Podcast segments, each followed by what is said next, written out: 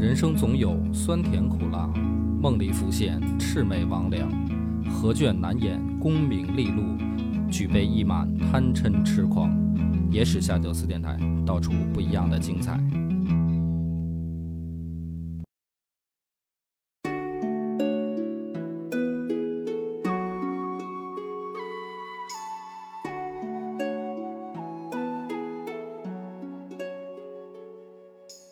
大家好，欢迎收听《野史下酒》，我是主播恶霸波。张小娘，啊，张小娘这个春节期间在家恶补了一下《三国演义。没错》，啊，看这个曹操、刘备、孙权，嗯，看特带劲。是，看到这中间有一段啊，有一个桥段，就是孙坚打进这个洛阳，捡到了一个传国玉玺，嗯。这桥段记着吧？嗯然后后来呢，这孙坚特高兴，就是特美啊，说你就就觉得天命在自己了那意思。嗯这段，这就引出来一个问题：这传国玉玺现在在哪儿啊？现在啊，就现在在哪儿啊？你你猜猜，你就啊瞎猜，你胡猜，就是孙坚捡着那块传国玉玺现在在哪儿呢？嗯，比如要是现在在中国，会不会在故宫博物院里面？肯定是在中国，那在台湾？你不在故宫博物院，也不在台北故宫博物院嗯，啊，在哪儿呢？这就是一个特神秘的事儿了。嗯哎，这就是咱今天要讲的这个故事。怎么着？你要是研究出来，我这为什么我讲这个呢？我真研究过，我研究过，我琢磨啊，说这个传国玉玺吧，现在呢他找不着了，嗯。但是呢，他在史书里啊，每过一段时间他就露一面，就是历朝历代的这个历史里边都有记载这玩意儿。啊，是一直到清朝也有传啊，还传传说有，所以这个传国玉玺呢就特别神秘啊，所有的男人嗯。有这个野心的。嗯，都想得到它，但是得到以后明儿我，给你从淘宝上订两块。你给我。订一块传国，淘宝上给我订一个传国玉玺。那我要是跟你说从哪儿哪儿弄来个真的，你也不信是不是？反正这个东西呢，就是啊，书上老能见它，嗯，但是呢，谁也不知道它长什么样儿。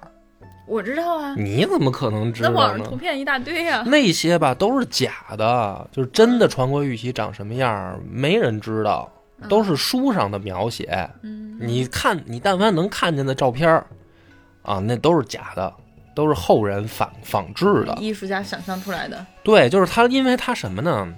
他连这个玉玺的基本的特点都不符合，就是书上描写的传国玉玺的特征，网上那些图片都不符合嗯啊。所以这个呢，咱们今天就讲讲啊。我呀，我先留一个卖一关子。嗯，我分析的结果啊，已经锁定在一个范围了。怎么着？经过我的研究啊，这个传国玉玺就是在中国啊，你在一个范围，我没不会很大啊，不会很大，就在一个城市，在一个城市，北京。哎，那咱先不揭这个密啊，对，就在我们家呢，行吗？谁想要就？在楼下那地底下呢。哎，我就锁定了一个大概范围。今天听这一期的朋友，我跟你说，没准哪天你就挖着了，你就再按照我说的这个线索。那这一期厉害了。这一期我跟你说听，完这一期都去寻宝得了。哎，我觉得这一期应该收费，真的，我我就有心啊。咱们这这个最近这个假期出不去，嗯，我觉得咱咱五一、十一我就带你带你去，我我分析出来这地儿。我突然间想让你闭麦别录了，咱要不咱自己找着再录这一期吧哎，？没关系，没关系，这个我分享出来，大家有兴趣的可以都都去那儿找。反正我计划，我就是今年不是五一就是十一啊，我就去一趟。嗯，有兴趣的朋友可以报名，你这么一说，去一趟我都猜着去哪儿了。跟我一块儿去啊，跟我一块儿去，讲讲啊，讲讲我我先这个问考考你吧，你刚不是考过一遍了吗？考考你，你不是看三国了吗？嗯我刚才说这玉玺不是有特征吗？嗯，哎，你就说说你看三国，嗯你了解到的特征，这玉玺应该什么样？人不是给你演了吗？小孙权，啊小孙权在那儿说那个，啊，你给啊你给大伙儿说说你你觉得这玉玺长什么样？我我觉得不只是三国里面那个把那个玉玺弄成那个样子哈，啊，就是其他的什么清朝、明朝那些电视剧里边，好像玉玺都长那样，就是一个很大的一个大方疙瘩，啊，下边特别平，然后上边有几个字儿，板砖是吧吧？拿着啊拍人的哎，对对对，就那啊八个字儿啊然后八个字儿，你看这第一个特点，玉玺上面有八个字儿，啊。八个什么字儿？那个《三国演义》里边写的是那个什么“受命于天”，啊，呃，什么永昌？既既寿永永昌对吧？哎，对，啊，这八个字儿，这是一特征。啊，还有什么特征？然后是个方的，方的。然后上边它的顶面上有很多特别漂亮精美的那个雕花图案，雕花图案，对，然后这个雕了五条龙在上面啊哦啊哦，对对对对，啊，还有吗？嗯、然后就是黄色的嘛，玉制的嘛，黄色的嗯啊，那不对那不对，这个三国它是绿色的是吗是？绿色的啊啊，因为它是什么？它是和田玉。和田玉古人出土的大部分都是绿色的，就说明那个时候白白和田玉是有绿的、有白的、啊有米色的都有，嗯但是咱们现在出土的就随葬的玉器，但凡是随和田玉的随葬的，一般都是绿色的，啊，就说明古人认为最好的是绿色的。啊那你想传国玉玺，这顶级的，他不可能用一个别的色儿啊，他肯定得用啊他们那会儿认为最好的色儿，所以它啊应该是绿色儿。还有什么特点？快！三国这道具组不行啊，三国道具组没我没我懂啊嗯再说还有没有？就记这么多。嗯，别的也就没啥了吧还。缺一角吗？说缺一角那个不是就是是三国时期的那个说磕了一个角，然后用金边镶了，但是到啊后代就是清朝、明朝他们那会儿传的那个玉玺，人家没说磕角的事儿吧，也不是那块和氏璧了吧？哎，对，我就问你，这传国玉玺传到哪朝哪代啊？你觉得？啊到哪代就不是了呀？其实哈，啊，我以为我我看这个三国之前哈，啊，我以为美美国的那个每个朝代那个玉玺都是不一样。都是重新打造的，都重是重新来的。对对对，那不是，都是自己拿了块玉重新打造的。不是。你说这个啊，我跟你讲，后代到某一个朝代的时候，嗯。确实是重新打造了。嗯。啊，但是呢，这个往后传了好多代。啊。啊。咱今天就讲这个，而且什么呢？这个历史上啊，出现过好几块传国玉玺。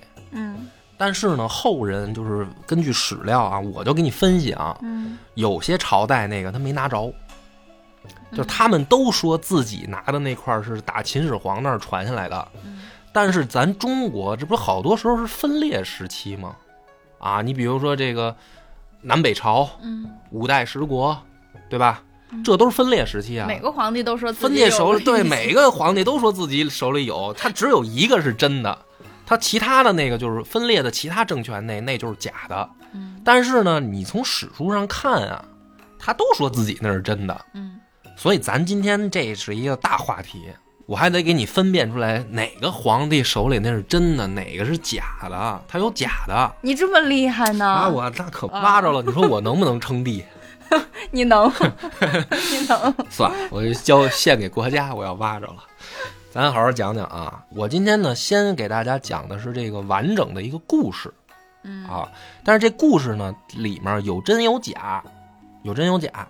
我讲完了整个这个故事呢，我再告诉大家这些故事里面哪些呀是假的，嗯就是跟历史书上的可能不太一样啊。咱们这一期就很长啊，很长，大家耐着性子。反正最后的重点就是我告诉你他在哪儿，你去挖去。哎，你得耐着心，你你得耐心听下去。你先快倒没用，快快倒，到时候没准哪块你断了，你就不知道那个真的假的了。因为它后来它不是在一个地儿，我分我我聚焦了三个地儿。嗯，就是咱们讲一段开个讲，讲一段开个讲，就哎，他后来他有他他这个下落有三个地儿，我先给你剧透，不是一个。嗯我到时候三个我都告诉你，都可能在那儿。嗯嗯哎，你得听一全程，你你就能分析出来哪个它的可能性高，嗯你知道吧？这个故事是这样的啊，最早啊，这个传国玉玺啊，它不是一个玺啊，它是一块石头，嗯是春秋时期有一个楚国人叫卞和，这个家伙呢，就是上山啊砍柴的时候啊，突然看见有一个这个凤凰趴在一块石头上，哎，这卞和就想了，说这种神兽啊，传说无宝不落，你知道吧？凤凰它趴那地儿肯定都有宝贝，它才在那儿蹲会儿歇会儿。他他一看这石头，他说这个凤凰趴过啊，肯定这个石头里有宝贝，他就把这个石头呢拿过去就献给他们大王，当时就是楚厉王。嗯，大王一看说这不就是疯了吗？拿一石头说这是宝贝，就把这个卞和左脚给砍了。啊，要不你说老农那每天都来这么几个老农民，不是都说有宝贝，那不是麻烦死了吗？就是以后这种事儿就别往我这儿报了，就惩罚卞和。但是卞和就很委屈啊，说我真的对我真的看见这个凤凰落在上面了呀，不是石头，这个里面肯定有宝贝。嗯于是过几年呢，等这个楚厉王挂了，楚武王继位了，这卞和拿着石头又去了，说大王这里有宝贝。楚武王一看说这这蒙我呢，这个这太假了，拿一大石头就来了，哎，就把他右脚又给砍了。这卞和回去就成这个彻底残疾，坐轮椅了，就嗯挺委屈的。又等好长时间，楚文王继位了，哎，这卞和又去了，我觉得这卞和也够死心眼儿的，他不会自己把那石头给开了吗？开了。我觉得啊，他是不是怕自己这个工艺不好，把这宝贝毁了呀？啊这个我觉得得找那个皇室的皇室他有这顶顶级工匠开石头，这不是嗯开的好吗？你说他就是一老农民，他没这技术啊，但是他知道这里肯定有。我分析他是这么一个思思路，嗯对吧？就是他想请这大王的这御工他来开，嗯大王就心想我这忙着呢，哪有功夫弄这个呀？嗯就后来就到这个楚文王了吗？又去了，后来楚文王一一说说这家伙来两次了，砍了两回腿，嗯他还来。于是呢，这楚文王终于啊把这个石头给打开，里面就是这个嗯宝玉，书上写的啊，就是咱们日后知道的和氏璧。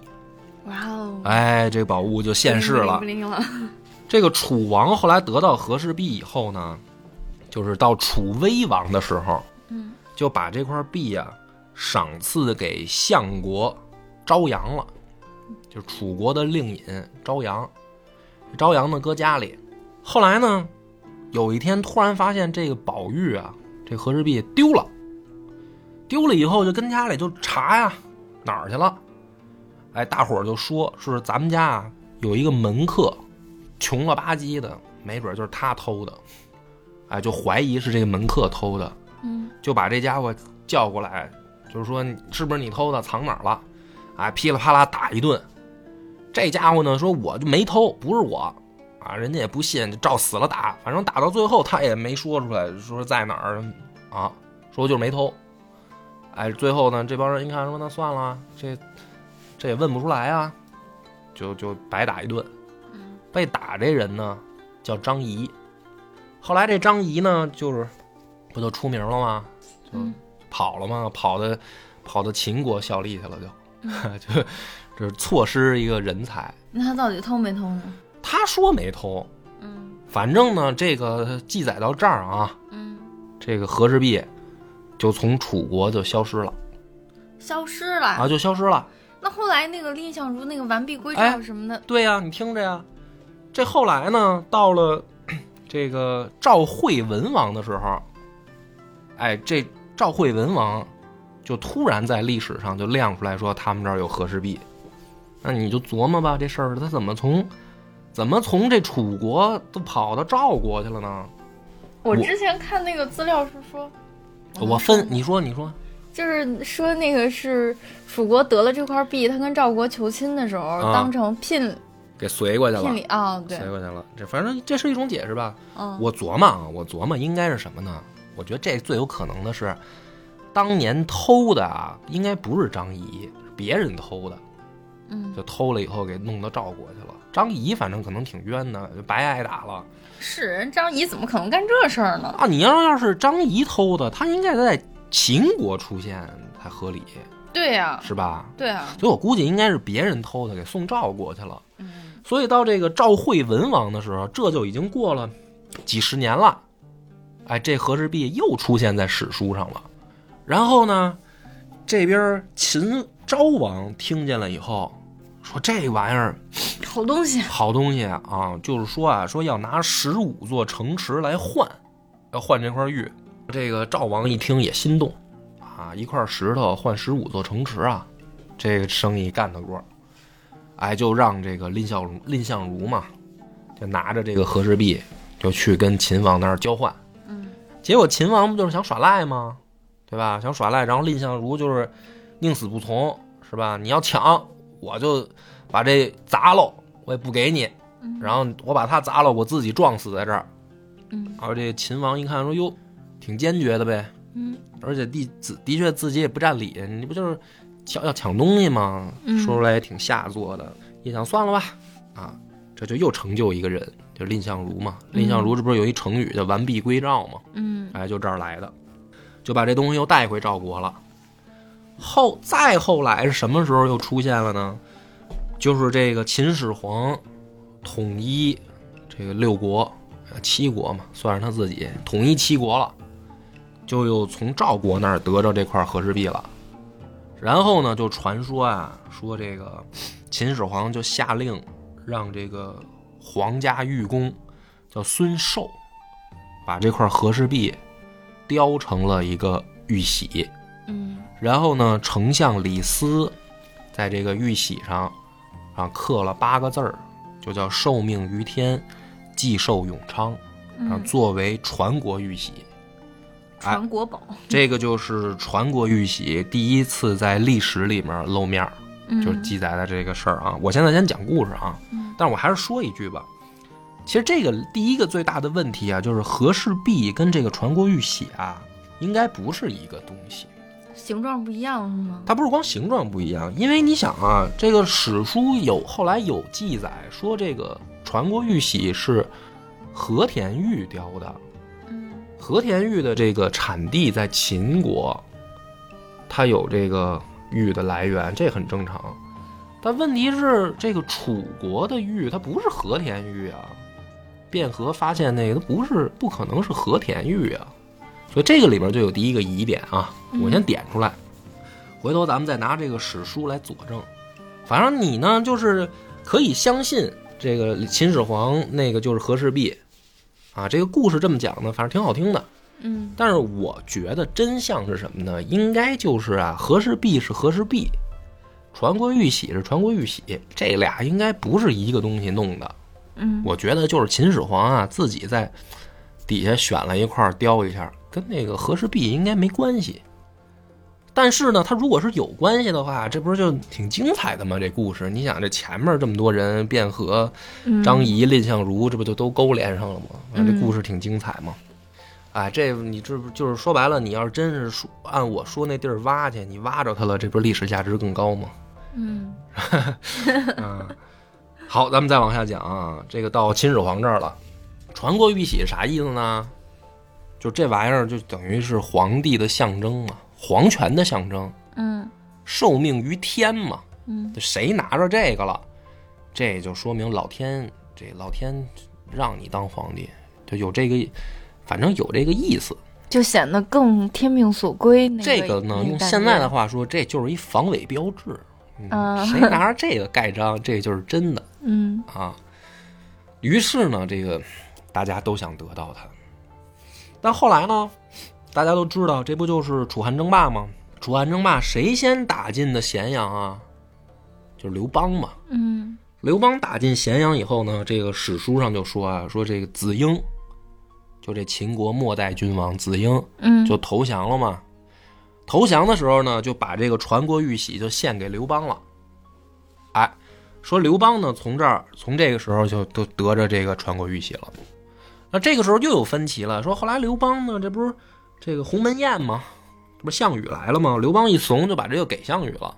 嗯啊，但是这个呢没关系，因为后来这不是项羽四面楚歌又让刘邦给打败了吗？啊，这东西就又回到刘邦手里了。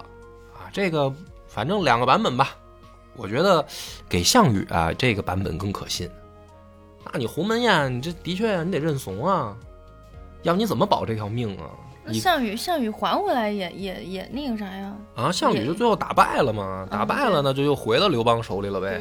啊，所以这个我觉得应该是咱们到时候我就最后你就算算这玩意儿在多少手里，多少人手里他待过，多少个男人的手里摸过他嗯啊。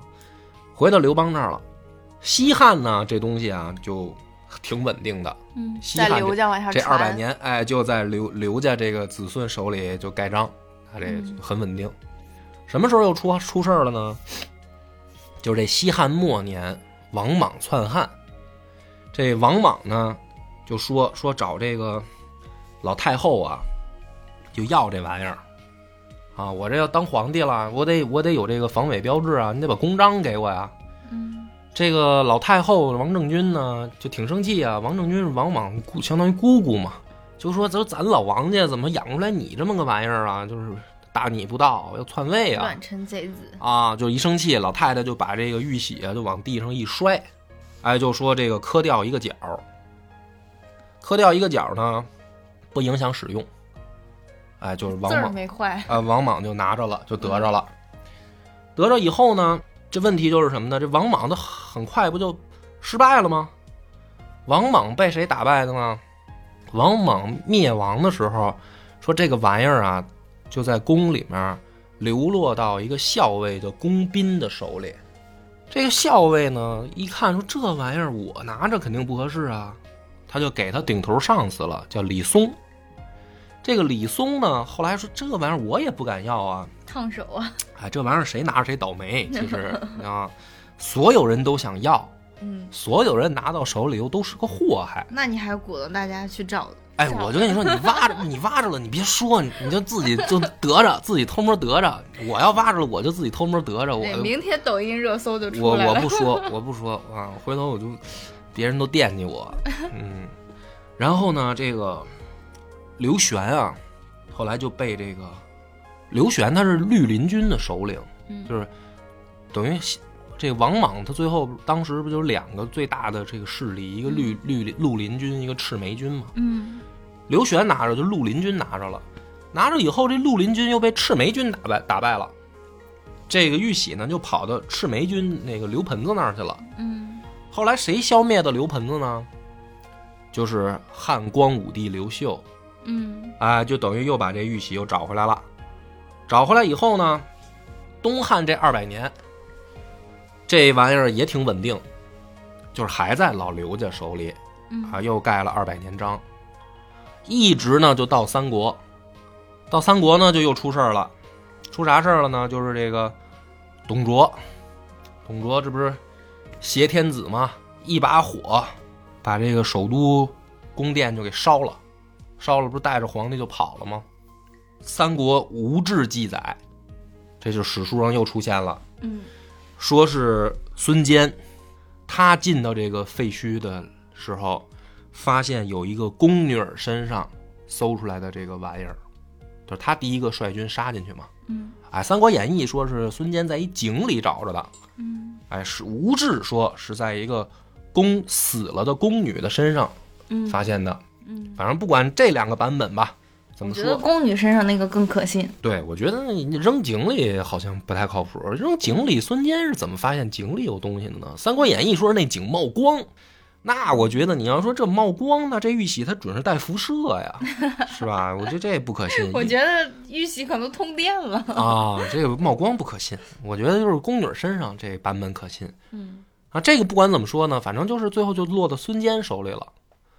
孙坚后来呢，过荆州的时候，不就让刘表给打死了吗？嗯对吧？这三国这段就是跟那个演义就贴合了。嗯然后这玩意儿不就到孙策手里了吗？嗯后来孙策不就投靠袁术了吗？所以说这个又到袁术手里了。哎，袁术一拿着这个，这一看说我得称帝呀、说《三国演义》也是这么写的嘛得意忘，形得意了忘形了，他就称帝了，嗯称帝了，然后就是大家都揍他嘛。说最后呢，从袁术又流落到谁手里了呢？就回到那个曹操手里了。嗯到曹操那儿以后，这玉玺说又加一特征，书有史书是这么写的啊，但是我再给大家解释，这个有的史书他他写的不对，反正就有有一本书他写的什么呢？说曹丕啊，这个篡位的时候 又磕了个角。又又刻字儿了，说往那个玉玺上加呢加了几个字儿，叫“大魏受汉传国之喜”，它就刻在那个玉玺的边边上了，嗯又刻字儿了。就这些特征都是你日后分辨那个到底是真的假的的那个什么吗？你捡一个，你说光写八个字儿“寿命于天，既寿永昌啊，假的，”，这旁边没有曹丕的这个刻字儿，角儿，那也不行。还没缺一角啊。嗯这个，反正我就到时候我就告诉你吧，这这个特征挺多的。这不就是到了这个老曹家手里吗？后来呢，这个老曹家不又被这个司马家给给篡了吗？嗯哎，这玉玺呢就到这个司马家了。后来就五胡入华了嘛，嗯，大大乱世就来了。这一段就乱了啊，特别乱。首先呢，最开始啊，就是谁消灭的西晋啊？嗯就是这个匈奴汉国刘渊的这个势力，他不是把这个西晋消灭了吗？他刘渊死了以后呢，这几个儿子、养子加上儿子，不是自己就打自己人吗？就说啊，说这个最后刘聪，哎，就得着了这个传国玉玺，就等于在这个匈奴汉国的这一支上流落到刘聪的这个手里了。后来呢，再往后。就是刘聪不是由匈奴赵吗？他又内乱，这玩意儿就落到了石勒手里。这就是五胡乱华时候的这个事儿嘛，落到石勒手里。说石勒又在上面刻字儿了，这回呢刻了叫“天命石氏”，嗯氏族那个氏，嗯他就在这个传国玉玺上刻了“天命石氏”。到这儿为止，这个玉玺啊，相当于有五个特征。你看，咱倒着数啊，你看第五个石勒往上刻字儿了，嗯，第四个曹丕往上刻字儿了，嗯然后再往上呢，这个王王政君给摔掉一个角，嗯对吧？然后剩下呢是八个字儿：“寿命于天，既寿永昌。”这是李斯给嗯给刻的。嗯再往前，材质嗯，材质它是和田玉，嗯四方形的，上面有五条龙，嗯，这不五个特征嘛？嗯这都齐了。到这儿为止呢，史书的记载啊，就开始乱了。五胡乱华的时候，这版本可就多了，你就得分析，分别有几个版本啊。第一个版本说是这个前秦大帝苻坚，嗯。苻坚呢灭了前燕的时候，得到了这个一块传国玉玺，就是说等于苻坚那儿有一块儿，然后呢，冉闵手里面也有一块儿。嗯。后来冉闵被这个弄死了，弄死了以后呢，他手下有一个人叫蒋干，嗯带着这个传国玉玺就投靠到东晋了。所以说东晋那儿也有一块传国玉玺，前秦有一块，东晋有一块，嗯你嗯看这就分裂了嘛。俩人都说自己那是真的，这就两块了啊。说这后来不是就打那个淝水之战吗？嗯淝水之战后来苻坚不就败了吗？咱们就说苻坚那块儿就流落到姚苌手里了，就他一个手下，一二五仔，他把苻坚就给宰了。这个苻坚版就流落到姚苌那儿了。这个东晋这块儿呢，后来过了好长时间啊，说是这个桓玄篡位的时候，他得着这个传国玉玺了。那这个里面呢，有一个问题，就是在他们两个都声称自己有传国玉玺的这个时间点上的时候呢，史书上都没有记载特征，就是谁谁也没有说说我我手里这块玺长什么样儿。那这个就问题就是什么呢？你就等于这个线索，咱们就得两条线往下去找，啊，你不能特别武断的说啊，这苻坚那块就是假的，嗯对吧？你你也不能说东晋得那块就是假的，你这就太武断了。但是呢，它就有一范围，它就有一范围，就这两块儿，他们其中得有一块是真的吧？后来呢，北边那块儿就姚苌那块儿，再往后这块玺下落就不明了，下落不明了。你记着啊，北边这块儿，你要是觉得这南方这块儿是真的呢，那就还得往下讲。南方政权就经历了宋齐梁陈嘛，啊，宋齐梁陈，一直到这个萧衍建立梁的时候，他手里还有这块传国玉玺，啊，就是南方政权，东晋不就灭亡了吗？然后宋齐梁的时候，萧衍手里还有。后来呢，这个侯景逼死萧衍。嗯，这块南方这块，据说就到了侯景手里了。侯景手里这块呢，后来又被他的部将献给了北方的这个高阳，这是一个版本。你这这又出岔子了啊！有一个版本说是向北献给了北齐，还有一个版本说是这个陈霸先得着了，说健康城里面有一个和尚，他呢。他知道这个下落在哪。说侯景跑的时候，他儿子把这块玉玺扔到井里了，然后这和尚给捞出来，拿出来献给陈霸先。所以到这个历史节点上，又出了两块一块说呢去到北齐高阳手里，另一块说南陈手里陈霸先那儿也有一块然后呢说这个陈霸先这一块啊。又往上刻字了，说是往上写了叫“皇帝寿康”，这第六个特征了。嗯，但这个时候呢，你就得分析啊，你就得分析。但陈霸先这块儿不见得是真的，对不对？陈霸先这不见得是真的啊？为什么呢？他就可能是假的呀。嗯，可能就是在假的上面。我分析啊，我分析，这里面有一个问题，就是这玉玺它到底有多大？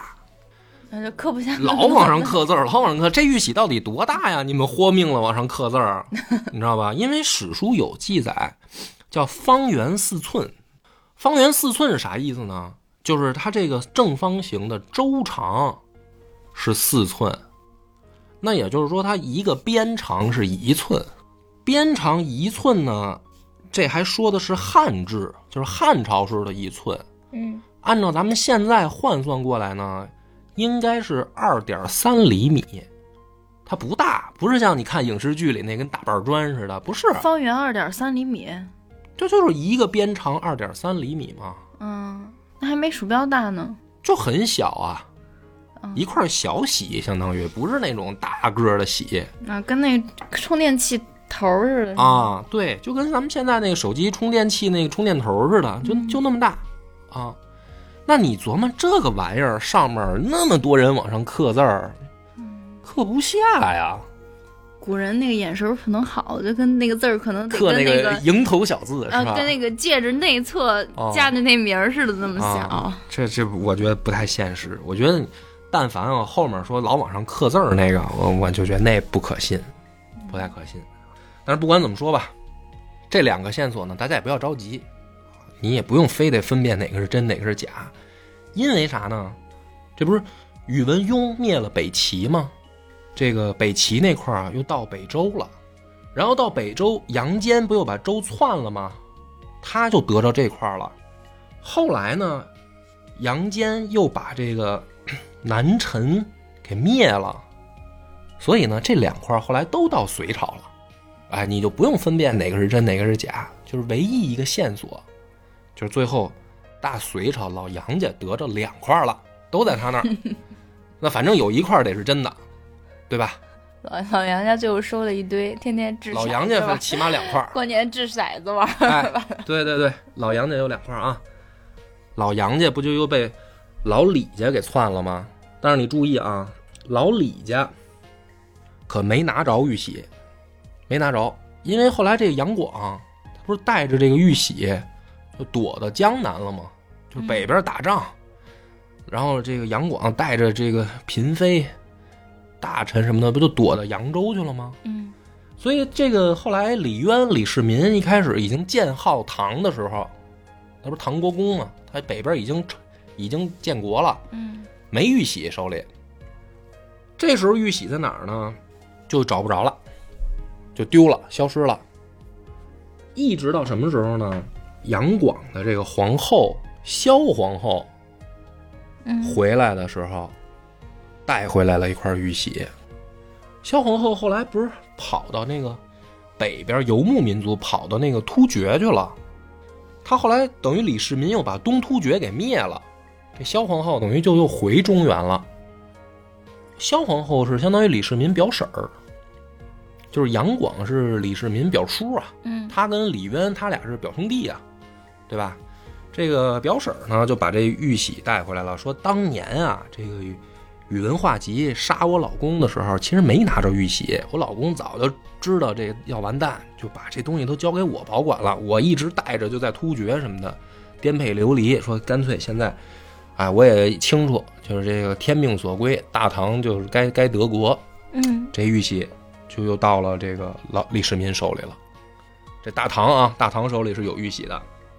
后来再往后呢，就是大唐这个几百年儿也挺踏实，手里面用的这是真玺。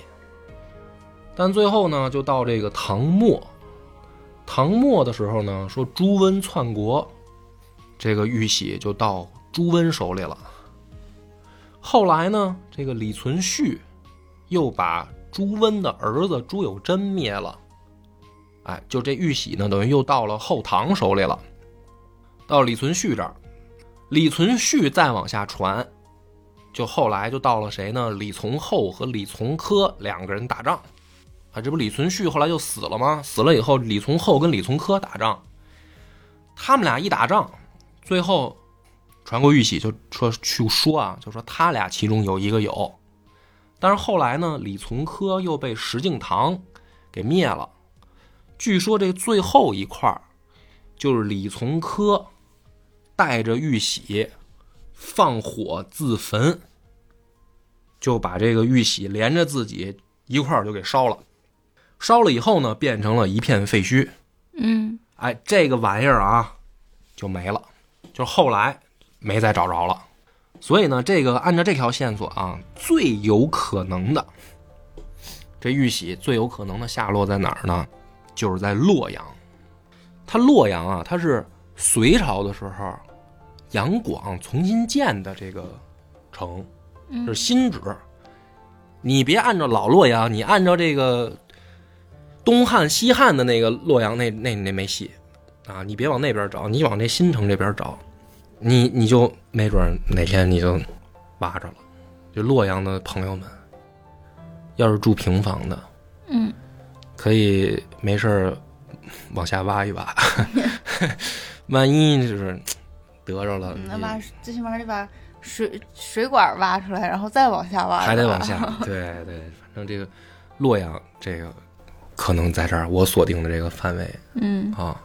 但是这事儿呢，反正也难弄。反正咱们这个国家啊，我跟你说，就是两个地儿啊，往下挖呀，都容易都容易挖不动。一个是洛阳，一个是西安，就是底下埋的东西都多了。嗯，这都是六朝古都，你这地下都是宝贝。你说没准你没挖着玉玺，你能挖着别的，也有可能，也不是没可能。但是后来呢，我跟你说，我我推测的版本到这儿啊，这块真的穿过玉玺，应该到这儿就没了，到这儿就没了。后边的应该都是假的，就是后面历朝历代的都说自己有传过玉玺，我分析都是假的。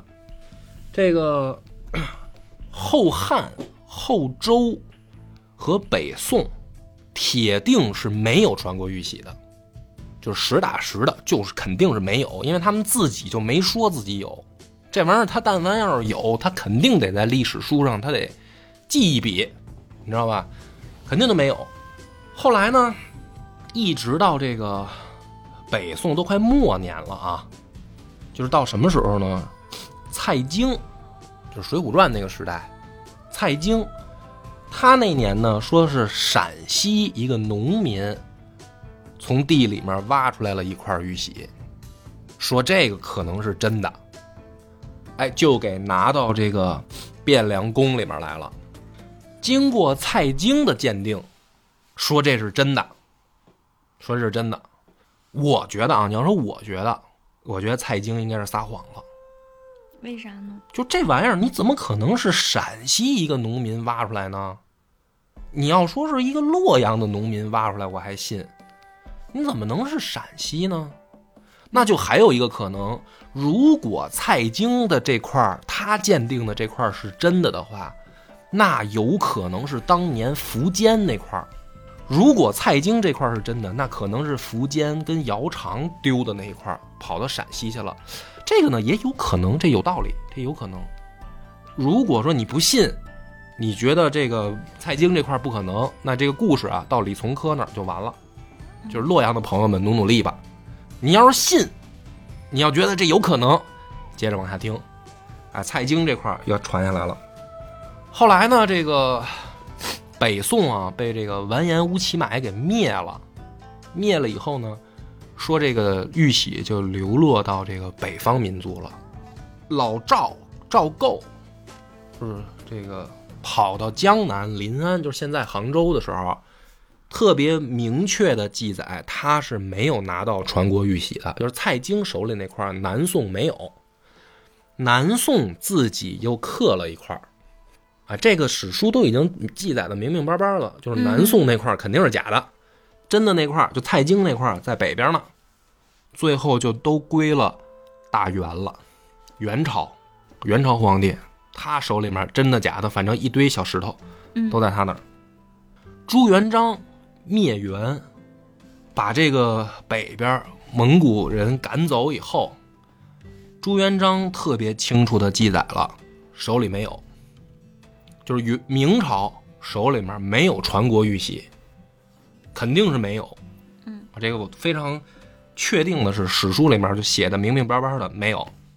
后来呢，到那个明英宗朱祁镇的时候，史书里面出现过一次记载，这玩意儿呢，在北边游牧民族的手里。谁呢？野先的手里，就是北京保卫战，嗯嗯，打到北京那个，后来被于谦怼回去那个，嗯，野先手里有一块野先手里那块呢，说是他爹呀从大元的皇族那儿抢来的。野先当时本来还想献给明朝，说我这儿弄一块玉玺，是从元朝皇帝那儿，对吧？蒙古那个皇皇族那儿抢来的，我想献给大明。朱祁镇没要。因为朱祁镇，首先第一个，这玩意儿啊，甭管是真的还是假的，对于大明朝来说没啥用了，因为它已经很稳定了。这我大明朝国家很稳定，我有没有这块玺也没人说我是是真的假的的问题，对不对？对吧？但对于你们游牧民族来说啊，很有用，因为啥呢？就这个元朝，这蒙古当时啊，什么什么瓦剌、什么鞑靼这些又打起来了嘛？乱了嘛？嗯。这帮蒙古人啊，都别说什么呢？别说你是蒙古人能当皇帝，你要想当皇帝，你必须得是姓博尔之金，嗯，才行。嗯，所以这野仙呢，他不是这个黄金家族的，他手里面有这玩意儿，那其他这蒙古各部就得抽他。他们这帮蒙古游牧民族就想要这玩意儿，谁拿着这个，谁在姓博尔之金，谁就是统一大草原了。所以呢，这个明英宗啊，从这个记载上来看，挺贼的，挺精的。他说：“这东西我不要，你拿着吧，你走吧，不要。”这个是明朝最后一次记载出现在史书上，但是特别确定的是，甭管野先手里那块从元朝那儿弄来的是真的假的，反正中原王朝是不要这个东西了，啊，就大明朝不要。后来呢，明朝中期又说啊，湖北一个农民刨出来一块儿。说是传国玉玺，但是经过鉴定，大家一般都不信，都说这这一块就是假的。但是我就提一嘴，反正就是出现过一个史书上有这么一记载，但是都大家都觉得这是假的，就不信。后来呢，是一直到了这个皇太极灭了林丹汗的时候，说是当年啊，跟着这个元顺帝流落到草原那块儿，又被找着了。啊，大清等于后来传下这玩意儿了，就是清朝皇帝又传下来了，说是等于从蒙古草原那边，当年野先元顺帝那块那个说找着了，又流传下来了。流传后来呢，就一直到了这个清朝末代了，溥仪都要被赶出这个紫禁城了。冯玉祥将军啊，说问溥仪。你有玉玺吗？所以说你到底有没有玉玺？就这都是最后最后了。说你到底有没有玉玺？溥仪说：“我真没有。”说：“我真的没有，没见过。”嗯，啊，符合我刚才说以上那个五个特征的。溥仪说：“我就没见过，都是他们就瞎掰的。说说我们大清朝有，实际上我没见过。哦，所以到这儿呢，有一个版本就是说说这个。”可能就是，就是打这个皇太极那会儿就编瞎话了嗯就是皇太极把这个林丹汗灭了以后，说拿着了，其实可能就没有，所以这玩意儿在大明的时候就就没了。如果你按这条线索呢，那就是河南的朋友也不用激动了。你要是相信这条线索的话，那就得是蒙古的朋友们激动了。但是这玩意儿可就不好找了。这蒙古游牧民族，大，他对 他他不检索范围太大。啊，对呀、他弄他是游跟着蒙古包走的，这玩意儿不好挖了啊。嗯然后呢，他还有一个可能是什么呢？溥仪没说实话，是吧？溥仪偷摸的，没说实话，偷摸自己藏的。但是我觉得这也不太可能，也不太可能。我反正我不信，我我不相信这个。而且呢，乾隆皇帝的时候啊，这个东西露过一面，就是清朝有记载，说这个满清这个紫禁城里面真有一块，而且上面特别确定的有八个字，就是“寿命于天，既寿永昌”这八个字都都有。但是呢，乾隆皇帝自己出来辟谣，说这一块儿我看了，这八个字儿倒是有，但是问题呢，其他特征没有。啊，所以乾隆皇帝说我们家这块儿假的，他自己就就说了这不是真的。除了这个最后一次线索，就再也没有人找到过了。哎，这个故事到这儿就彻底的完了。所以呢，我可以负责任的告诉你，就是这块玉玺啊，既没在故宫博物院，也没在台北故宫博物院，嗯啊，应该是打大清那会儿就找不着了。再准确点儿，打大明那会儿就流落到北方游牧民族，中原王朝就不要了，就没这玩意儿了。那么讲到这儿的时候呢，你看我给你锁定了已经几个范围了啊。嗯第一个，我最我觉得最真实的啊，应该就是李从珂那块儿是真的。如果这块儿是真的的话呢，那应该就在洛阳，而且就在洛阳新城，嗯，就现在的洛阳。这个是最有可能的，我觉得可能性最大的啊。朋友们，去洛阳的时候就注意点，脚下什么的，没准别就硌着脚。没准对，那阵就就出来了。嗯，第二个可能性呢，那应该就是在蒙古，就是蒙古这块儿啊，嗯应该那这个范围可就大了。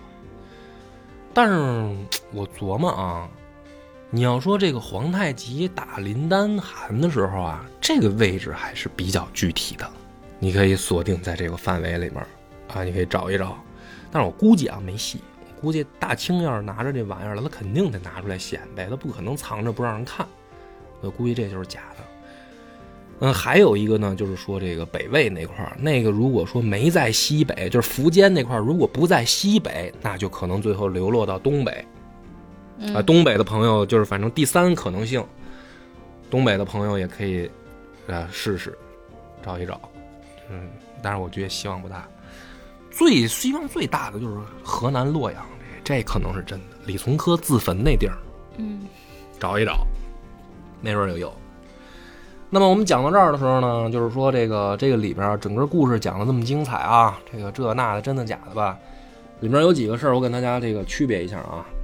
首先啊，一直是到了这个《后汉书》，《后汉书》才真正第一次描写传国玉玺长什么样就是咱讲那么热闹啊，前面又春秋战国的，又秦的什么的，我跟你说那个史书啊都没写长什么样这个传国玉玺第一次以传国玉玺这个名字出现的史书是《史记·高祖本纪》，就说有这玩意儿了。《汉书》《元后传》也出现过，但是都没有描述长什么样特征，只有到《后汉书》的时候。